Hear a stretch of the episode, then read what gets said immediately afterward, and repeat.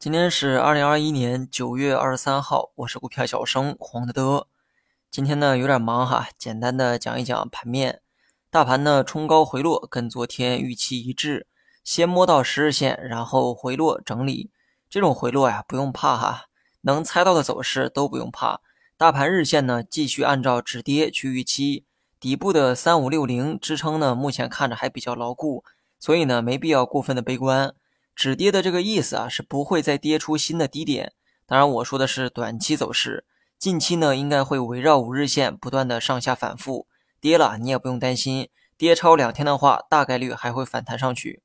然后呢，说一下几个板块，先说一说这个造纸行业，造纸为何大涨？因为涨价。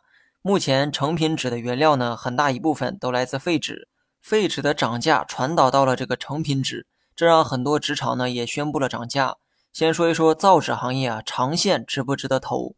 我认为呢，没必要投哈。行业呢太过于传统，越往后看越找不到亮点。如果你能找到亮点，可以偷偷的告诉我。再说一下短线能不能投？短期行为的话，那就不叫投资了，无非就是想蹭个热点，赚个快钱。今天涨成这样，明天呢也必然会有冲高的动作。但是呢，你放心，明天能冲高的几乎都是今天涨停的个股。问题是你买到涨停了吗？玩短线追热点啊是可以理解的，但最好能追持续性比较长的热点。去年的白酒，今年的周期新能源，这些呢都有过较长的持续时间。虽然呢我不建议玩短线哈，但是要玩的情况下，一定要找持续性长的热点。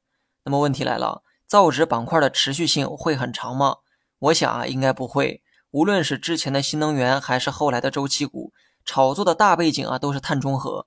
而碳中和目标可以说是中国对世界的承诺，制定这个目标也是为了保护我们赖以生存的地球。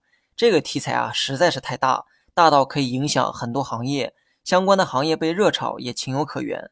但是你想一想，这个造纸它有那么大的市场预期吗？这个行业未来的变化能改变社会格局吗？能改变环境变化吗？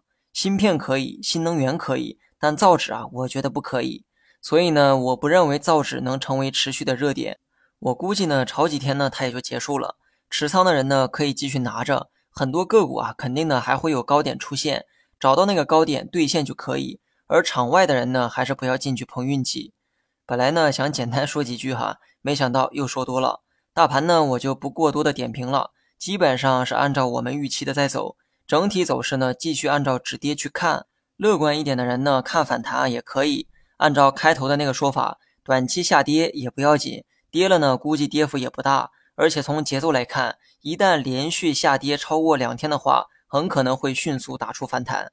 好了，以上全部内容，下期同一时间再见。